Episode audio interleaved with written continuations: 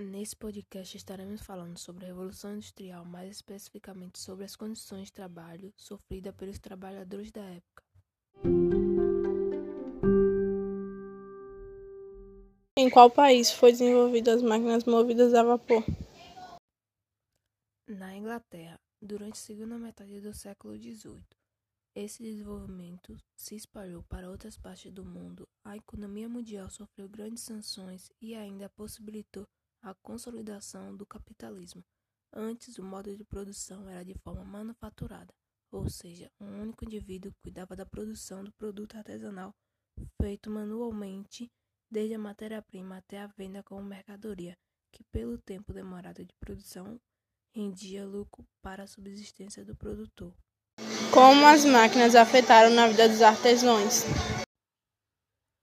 O uso de máquina mudou totalmente a forma de produzir. Passou da manufatura para a maquinofatura. A mudança da produ... A mudança da forma de produção afetou até mesmo o estilo de vida do trabalhador. Antes era necessário capacidade artesanal e bastante mão de obra para a produção de mercadoria. Após o surgimento das máquinas, não era necessário a capacidade de um artesão. Com isso, seu salário diminuiu. As máquinas produziam em menos tempo e em maior quantidade. Porque a população rural teve que se deslocar para o centro urbano. Com a Revolução Industrial ocorreu um aumento extraordinário da produção.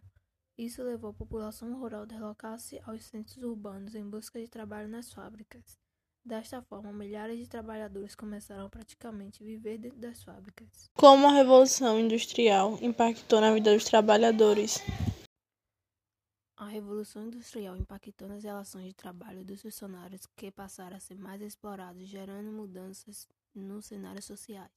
Durante esse período, as condições de trabalho eram muito precárias, as fábricas eram quentes e sujas, os salários foram drasticamente reduzido e os funcionários estavam diretamente expostos à fumaça das máquinas e de outros produtos maléficos à saúde, adquirindo muitas doenças.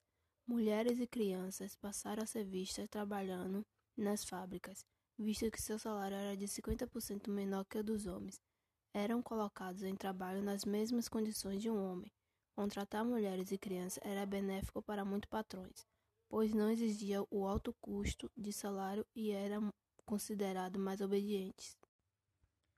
Algumas fábricas exigiam somente trabalho feito por mulheres e crianças, além de baixo salário e local de trabalho imundo. Os funcionários estavam submetidos a trabalhar em 16 a 17 horas por dia e recebiam um curto momento de descanso. As mulheres grávidas não recebiam licença e deveriam permanecer trabalhando, então seus filhos passariam a trabalhar nas fábricas também. Crianças já acostumaram a trabalhar nas áreas rurais, junto da própria família, porém não realizavam trabalhos pesados ou repetitivos como receam nas fábricas. Na chegada das áreas urbanas, o convívio com a família diminuiu. Muitas crianças já cresceram seguindo os passos dos pais trabalhadores na fábrica. Como a Revolução Industrial afetou na saúde das pessoas? Os acidentes de trabalho eram muito comuns. Alguns deixavam homens incapacitados para a vida toda, pois não havia um uso de proteções e muitos funcionários machucados eram demitidos e substituídos por outros funcionários sem nenhum outro cuidado. Havia também castigo e punições árduas para os funcionários que não cumpriam as disciplinas e horas de trabalho. Multas eram cobradas e até a castigo físico por um dos feitores dos chefes. Somente os supervisores tinham controle do horário de trabalho. A entrada com relógio por parte dos funcionários era proibida. Assim, eram submetidos a trabalhar por hora a mais, que devido com a exploração com os trabalhadores. O que os operários faziam quando se sentiam ameaçados? Muitos movimentos realizados por parte dos trabalhadores em busca de melhores condições de trabalho foram surgindo alguns até violentos, com invasões e destruições de fábricas e máquinas, como o movimento ludista e o movimento catista. Com o passar dos anos, os trabalhadores foram criando instituições com base nos seus interesses. No Brasil, conhecido como sindicatos, e na Inglaterra como trade unions. Seus maiores interesses eram baseados na melhoria do salário e redução de carga de trabalho. Algumas melhorias foram acontecendo por conta das greves realizadas. Um dos maiores marcos conquistados foi a carga de horário de trabalho para 10 horas diárias.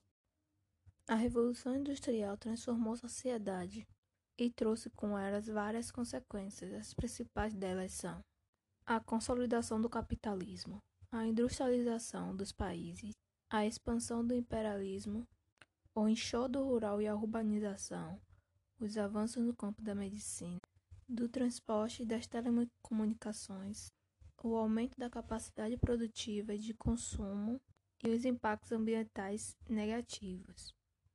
Porém, isso não apaga todos os malefícios causados para os trabalhadores da época, que devem ser lembrados na história. Afinal, como todos os marcos da Revolução Industrial, também teve um momentos desumanos e cruéis.